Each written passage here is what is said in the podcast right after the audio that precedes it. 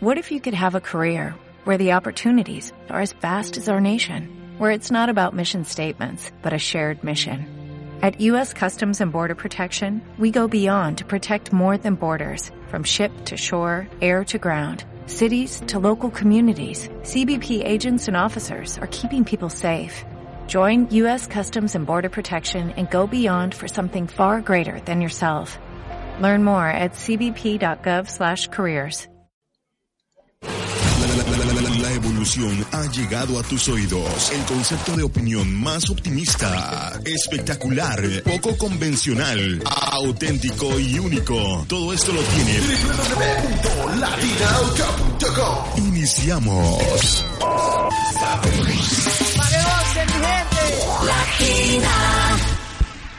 Así es amigos de Hacha y Machete, ya tenemos al invitado de esta semana.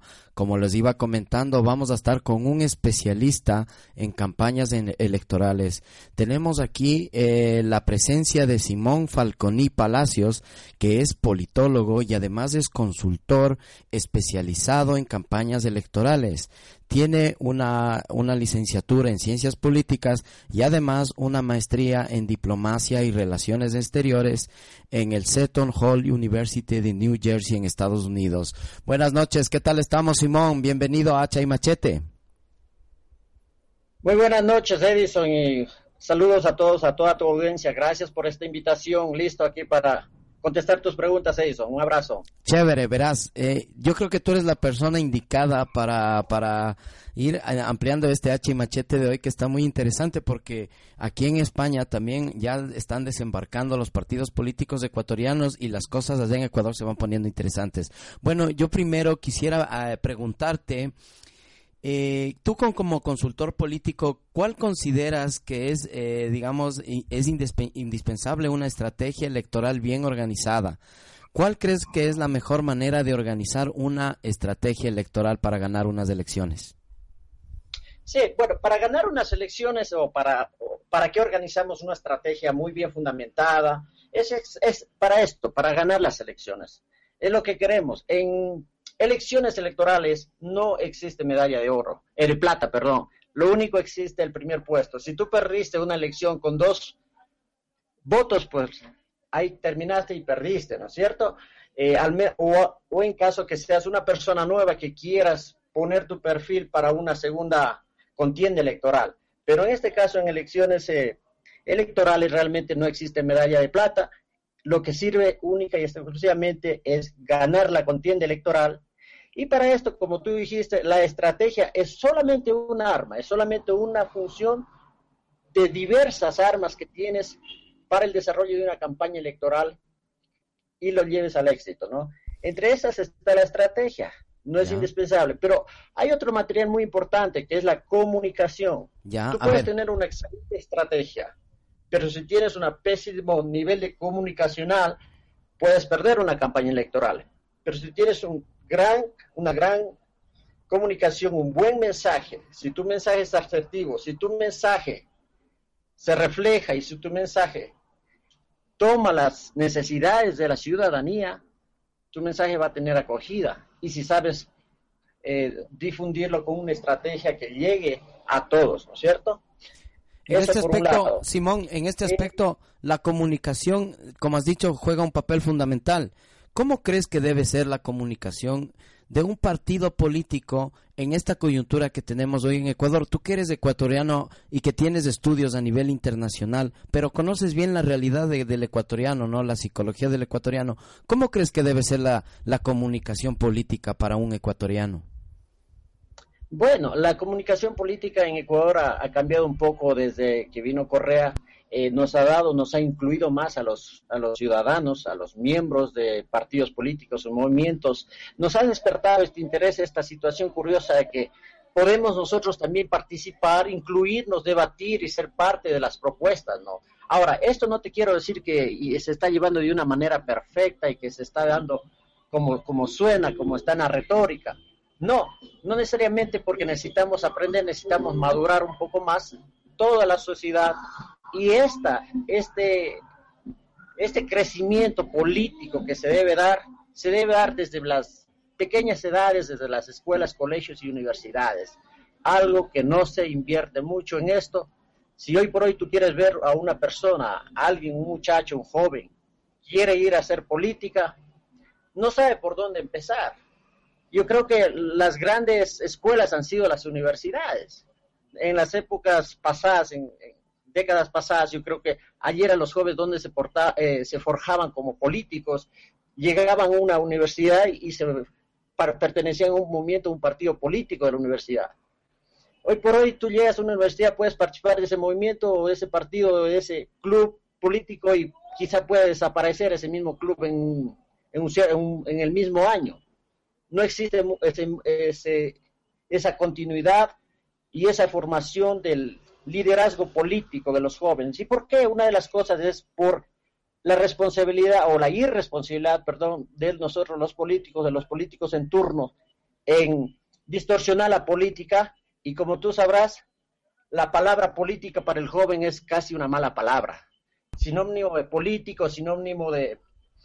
Eh, de, de, corrupción incluso. Está en cargo público es sinónimo muchas veces de, algo no tan grato. Claro. Es sinónimo muchas veces político a ladrón, mentiroso, este, y serie de cosas que realmente nos han dejado a nosotros, a los ciudadanos, eh, con pocas ganas de vincularnos dentro del proceso político, algo tan necesario en la sociedad, porque la política no es algo que no puedes obviar. No puedes obviar, nunca vas a poder obviar porque la existencia misma del ser humano se da a través de la política. Cuando deje de existir el ser humano, creo que es la única, eh, el fin donde que dejará de existir la política, ¿no?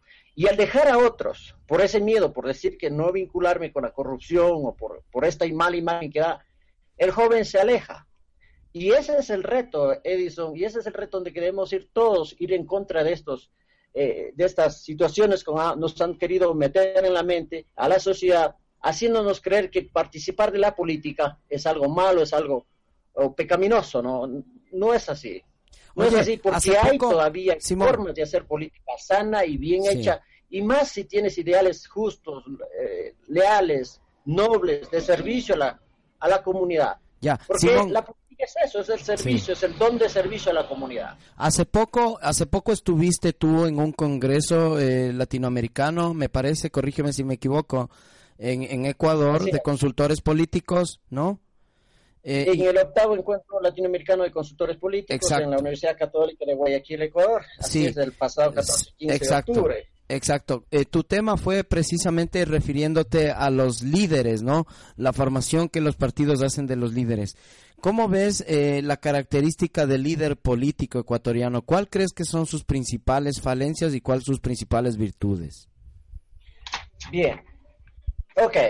Las falencias del líder, la formación del líder, te venía explicando un poquito, se da justamente desde, las, desde los partidos y movimientos políticos, ¿no? Los líderes, eh, grandes líderes que se han formado, muchos de ellos se han formado eh, por sí solos, por esa búsqueda de ellos. Y no ha sido muchas veces, no siempre ha sido los partidos, los movimientos políticos que han formado o forjado estos grandes líderes, ¿no?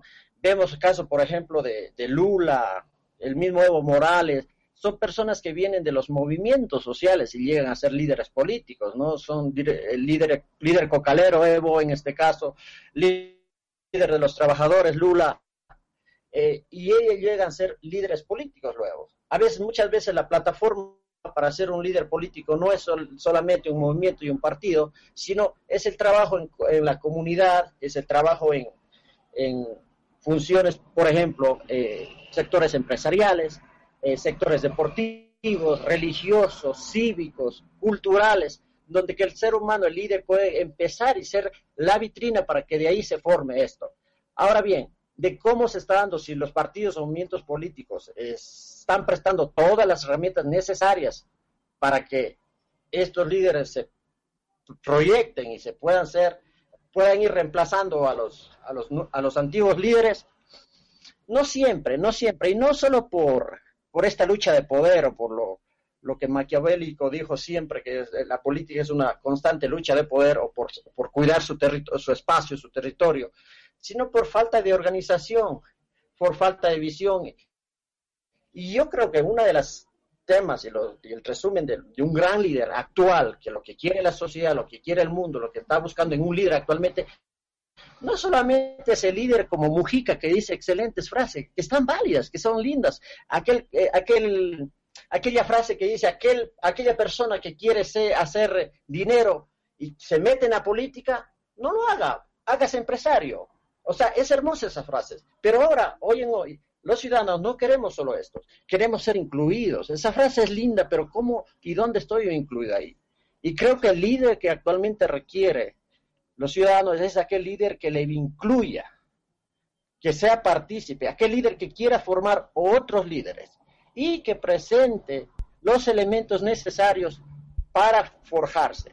Si un líder puede hacer grandes obras, eh, construcciones, viales, hospitales y todo, pero no deja un legado, un líder que le que pueda sucederlo o no forme ese líder, no hay una constante eh, preparación, yo creo que caerá como ya ciertos políticos, por ejemplo, hemos tenido en Ecuador, lo, en el caso nuestro, líderes como José María de Velasco Ibarra, sí. cinco veces presidente, pero en, en, qué partido político nos dejó? Nada. Nada. ¿Qué herencia de liderazgo nos dejó? Nada. Cero. Quizá muchos dicen que estamos viviendo con correr el sexo sí. Ahí quiero conectar la siguiente pregunta, Simón. ¿Cuál crees tú que deben ser las características en cambio de un partido político de éxito? Correcto.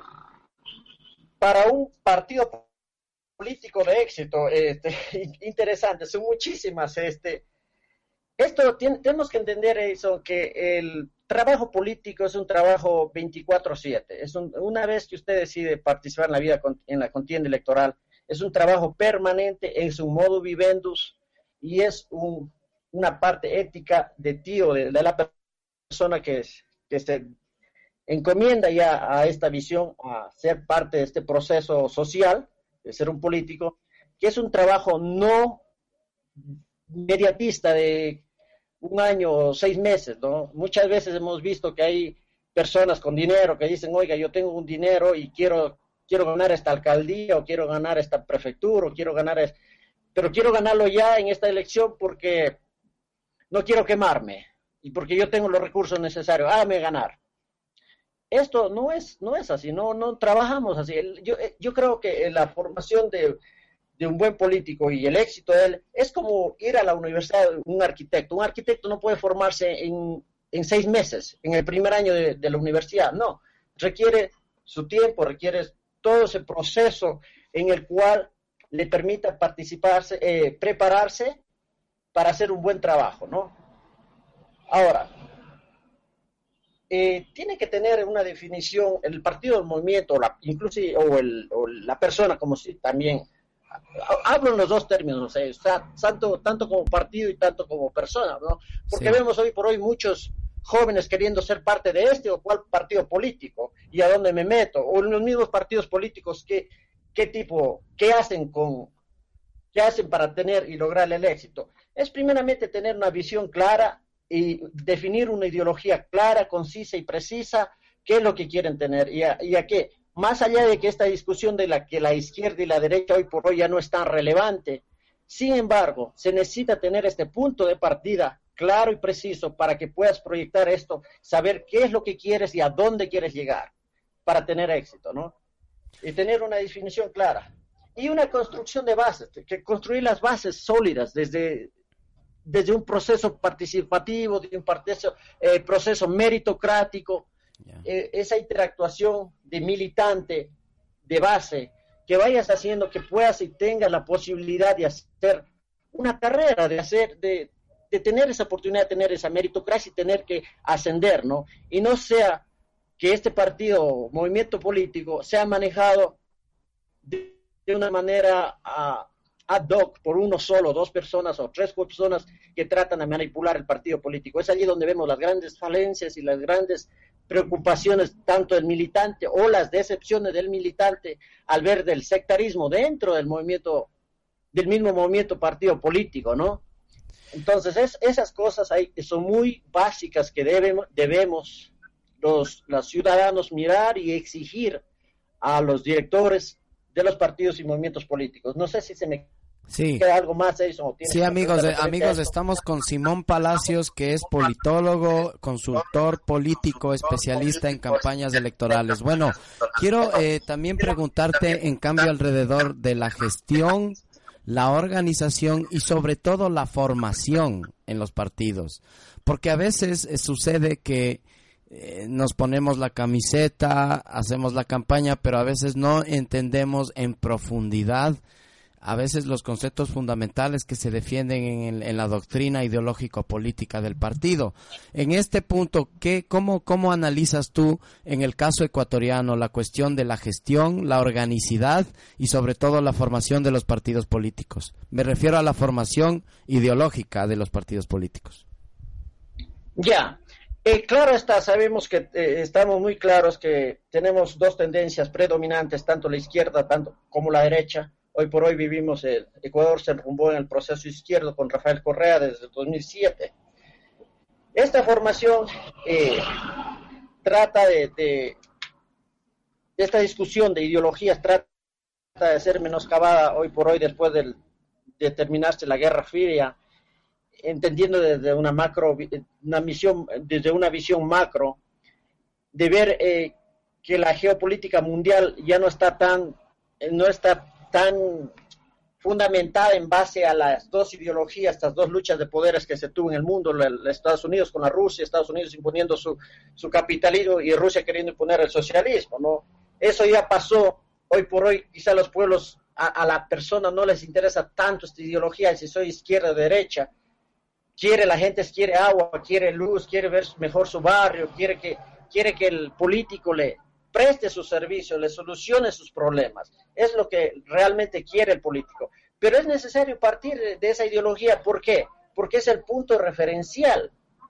Ok, si hoy por hoy Ecuador entra en un proceso de derecha, que lo contrario a lo que estamos ahora, este partido que triunfaría, el de derecha, va a ser muy complicado tener que derrotar o, suprimir todas esas políticas sociales o socialistas que ha puesto el gobierno, tanto de, eh, educación gratis, salud gratis, este, inclusive eh, los bonos, todas estas cuestiones, va a ser muy difícil, porque son demandas ciudadanas, porque son demandas, derechos del pueblo, y que eh, los gobiernos tienen que estar trabajando en, función de ellos.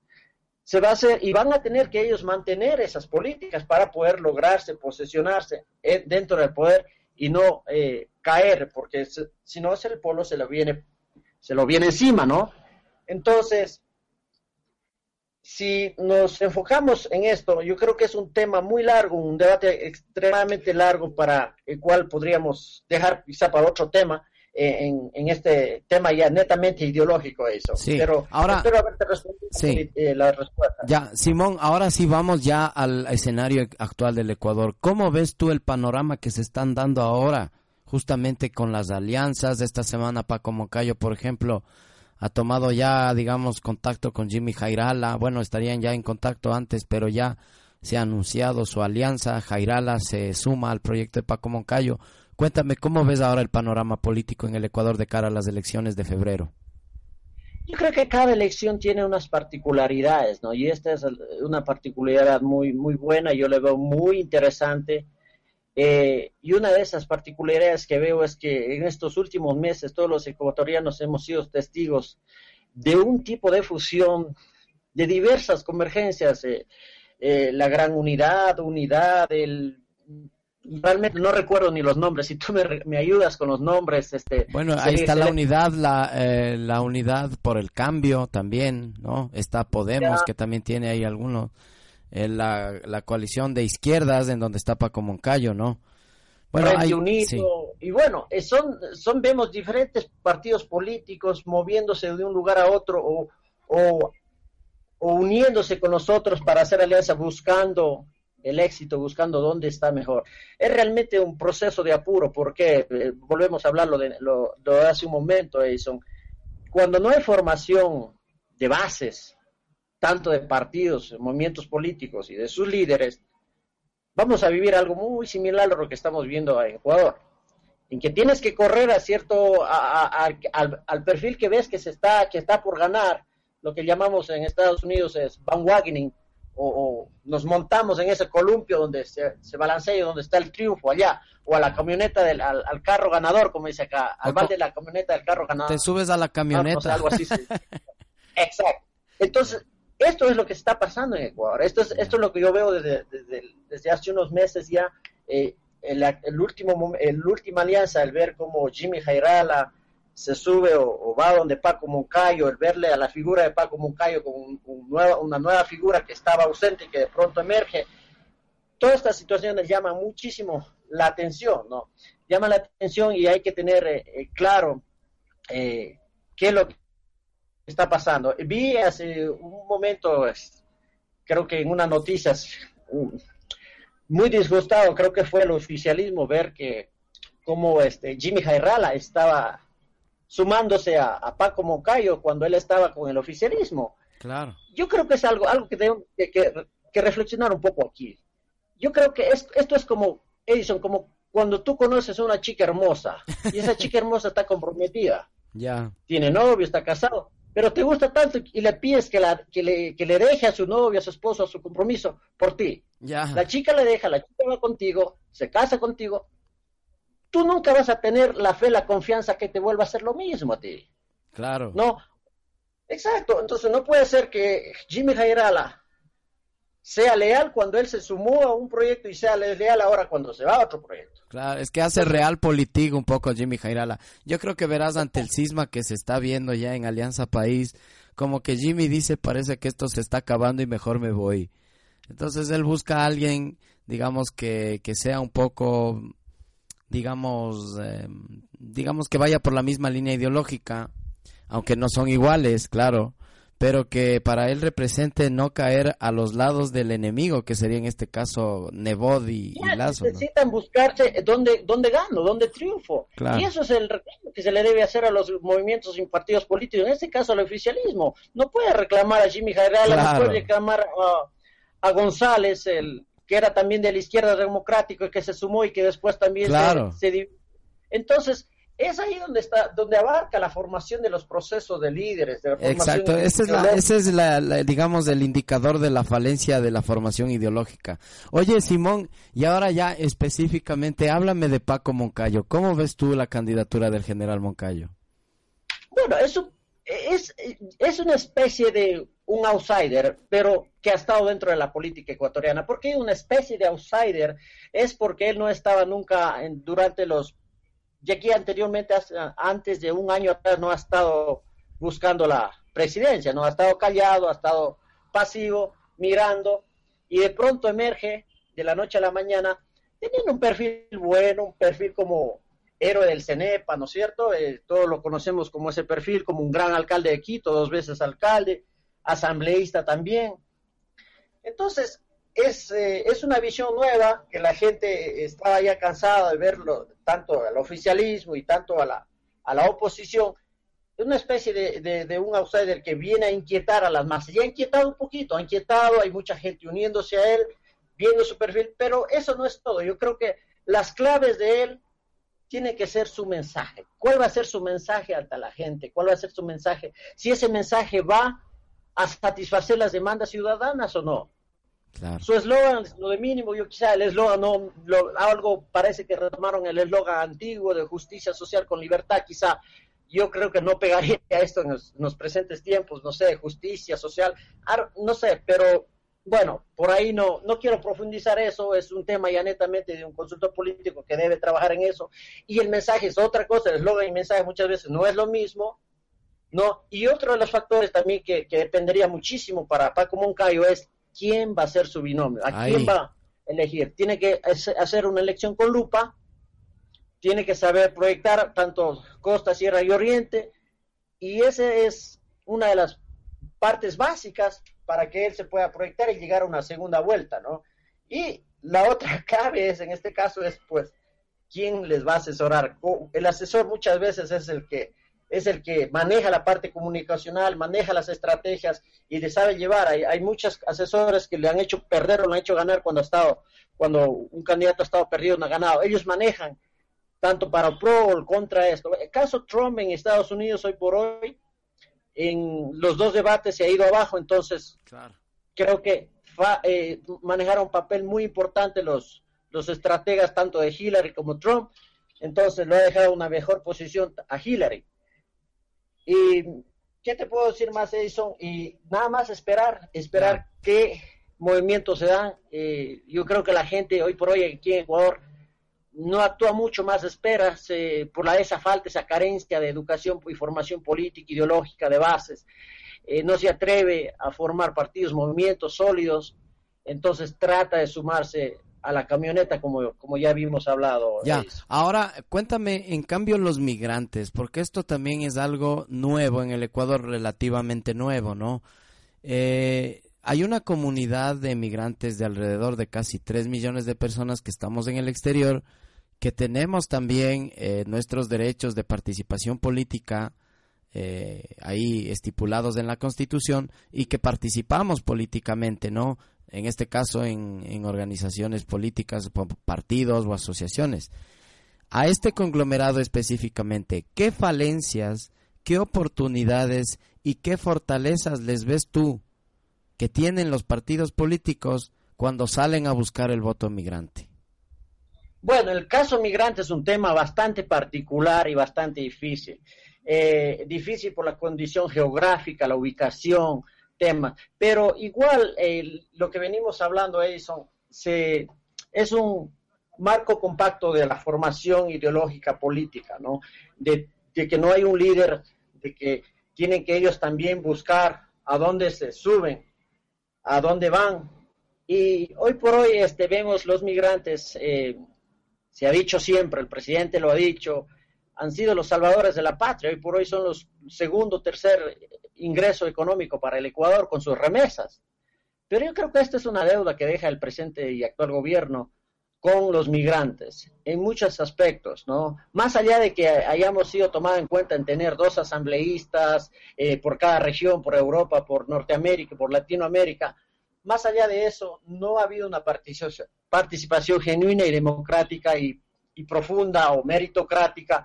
A esto, a esto se le ha mentido un poco no se ha dado por omisión, por mala organización, a propósito, y es ahí creo que el, presidente mismo ha dicho muchas veces agradecido a esa comunidad migrante, pero ni siquiera los ha tomado en cuenta para consulados.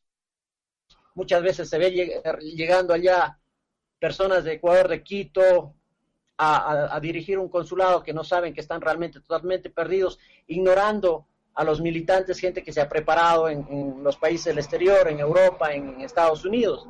Y entonces, eso es, eso es una visión que nuevamente, repito, lamento ser tan incisivo en esto, en que la participación y la meritocracia es las claves para que una, un partido, un movimiento político tenga éxito. Si bien es cierto, el oficialismo ha proyectado grandes diálogos eh, se ve que están exponiendo sus leyes. Eh, han llegado algunos asambleístas allá a, a, los diálogos.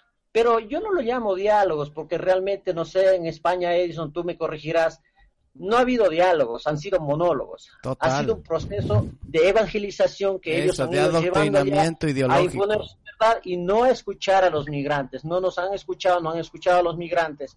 Y eso ha sido uno de los graves problemas que hemos tenido eh, está muy dividido allá, está, hay mucha pelea, mucha disputa interna dentro, dentro de los, de los movimientos y los partidos políticos que están haciendo eso. Y eso es un tema que se debe tratar con pinza, porque no es solamente en el oficialismo.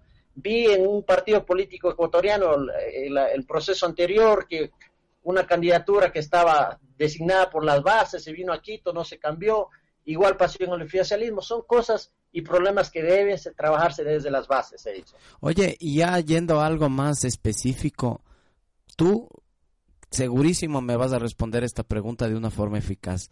¿Qué le va a pasar a Alianza País? Bueno, eh, yo prefería no responder, pero bueno, haré lo posible. Este, Yo lo que puedo responder es qué pasa cuando un proceso se miente y qué pasa cuando un proceso no se miente juzgue usted, vea usted, se está dando realmente lo que lo que realmente predica Alianza País desde las bases, desde la militancia, desde la elección de candidatos. Eh, desde la formación de CRCs, todas esas cosas, hay meritocracia, hay participación, hay sectarismo, hay divisiones, entonces, ¿cómo se cura eso? La gente está apostando hoy por hoy, el ecuatoriano está apostando a la figura únicamente, porque estamos viviendo un líder fuerte nada más, a la figura Correa, que es el que lidera, y si Correa se va, se desbarata. Bueno, se puede, se puede eh, reorganizar todo esto con, con un nuevo reemplazo con Lenín Moreno, ¿será suficiente? ¿O es las bases y la masa, la población y los militantes quienes mantienen el proyecto? Oye, Simón, ya, una... Ya, vimos, ya. vimos con José María Velasco Ibarra, ¿no? Claro, claro, claro. El personalismo a veces tiene la misma, digamos, la, el mismo destino. Ya para terminar, Simón, quiero que eh, nos recomiendes a los que estamos haciendo política, bueno, todo es política, hacer comunicación también es política, ¿no? Así es. Cuéntame, eh, ¿qué nos recomiendas en cómo debemos nosotros estructurar los mensajes. Por ejemplo, a veces yo creo, no sé, tú que conoces más me podrías explicar, que a veces la gente se da, se da cuenta de que le engañan y que a veces el político también se vuelve como una especie de autómata que va repitiendo un conjunto de palabras vacías, de lugares comunes, de, ¿cómo te diría?, de, cosas un poco mareadoras, ¿no es cierto? En este aspecto, en cuanto al mensaje y la estructura misma ya de las palabras y del, del discurso, ¿qué nos recomiendas tú? Bueno, eh, generalmente los políticos, eh, los, consultores políticos lo que hacemos es cuando tratamos de manejar una campaña o, o a un candidato es hacer un estudio, un análisis, un estudio en encuestas, determinar, hacer grupos focales, hacer encuestas, determinar qué es lo que realmente la sociedad quiere, qué es lo que el ciudadano quiere, cuáles son sus necesidades prioritarias acá. Necesita salud, necesita vivienda, necesita seguridad, qué es lo que necesita. Y vamos de ir determinando hasta evaluar cuál va a ser el mensaje y el contenido para, para esa particularidad de esa campaña, sea a nivel nacional, sea a nivel eh, de municipio pequeño, sea a nivel de prefectura, ¿no? Entonces, eso es lo que vamos evaluando. Ahora, eh, no sé, me preguntabas algo respecto más concreto que cómo va a ser el mensaje. ¿Me puedes repetir esa parte, eso que no te comprendí? Verás, a veces los políticos hablan automatismos, ¿no? Eso es lo que le pasa a España, por ejemplo. Y la gente cuando ya le ve hablar a Rajoy cambia de canal. Porque siempre repite las mismas palabras con la misma parsimonia. A veces parece todo muy precocido, digamos así, ¿no es cierto? muy predecible. Entonces a veces Sí, esa demagogia también le termina cansando y el ciudadano también quiere ya escuchar un lenguaje más claro y concreto. Sí, exacto, va a depender mucho ahí del asesor comunicacional, que el mensaje tiene que ser siempre claro, preciso, concreto y, directo y corto, no puede ser un mensaje, tiene que ser entendible, que, que, la, ciudadanía pueda asimilar eso. No puede tener muchas cosas técnicas porque realmente la gente se va a confundir tiene que tener un mensaje que la gente pueda ser canalizado hacia ellos, que pueda transmitirlo al diario vivir. Eh, la gente lo que está buscando es eso, está buscando bienestar, buscando seguridad, busca un empleo, busca estar mejor, busca, ¿no? Entonces, si el mensaje cansa o no cansa, hay que determinarle con esos estudios muchos de ellos, o en este caso, por este caso tú hablaste del caso de España, por ejemplo, vamos a hablar por el caso de Ecuador. Quizá a mi ver pienso que los asesores comunicacionales del oficialismo están tratando de mantener el mismo mensaje, el mismo mensaje. Muchos de estrategias se considera que hay que mantener ese mensaje, hay que ser consistente año tras año, tras año, tras año, tras año, tras año. Otra estrategia puede considerar, no, esto no se puede continuar porque ya no es momento, porque ya no pega, porque ya cansó, porque está trillado, porque para determinar si se cambia o no se cambia, ahí van los estudios, entonces ahí van los análisis, las encuestas, ahí van muchos criterios de opinión, muchos criterios ya de estrategia vinculados al trabajo mismo comunicacional, al trabajo mismo de la consultoría, en que vas a determinar si es que quieres refrescar, si es que quieres, qué visión quieres proyectar, dependiendo de diversas condiciones económicas y también dependiendo inclusive del adversario, ¿no? Si la, oposición está dividida, si la oposición está unida, todas esas cosas sería un poquito largo y ahondar, pero se, se desarrollan en base a eso. A eso. Bueno, Simón Falconi Palacios, muchas gracias. Oye, que nos has dejado un poco más o menos claro el panorama, aunque esto es muy complejo más. Y no sé si algún día podríamos tenerte de vuelta para ya tratar temas específicos. Sí, son con muchísimo gusto y a la orden, cuando quieras, este, estoy eh, listo para, para escucharos. Gracias, gracias por esta entrevista. Muchas gracias, amigos. Él fue Simón Falconi Palacios consultor político especialista en campañas electorales con un masterado en relaciones internacionales por el Seton Hall University de New Jersey. Hacemos una pequeña pausa y seguimos repartiendo aquí hacha y machete. Toda la sazón.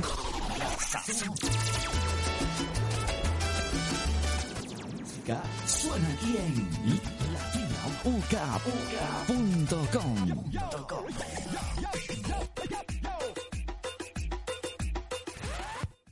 Dale más potencia a tu primavera con The Home Depot. Obtén una potencia similar a la de la gasolina para podar, recortar y soplar con el sistema OnePlus de 18 voltios de Ryobi desde solo 89 dólares. Potencia para podar un tercio de un acre con una carga. Potencia para recortar el césped que dura hasta dos horas. Y fuerza de soplado de 110 millas por hora. Todo con una batería intercambiable. Llévate el sistema inalámbrico OnePlus de 18 voltios de Ryobi. Solo en The Home Depot. Haces más. Logras más.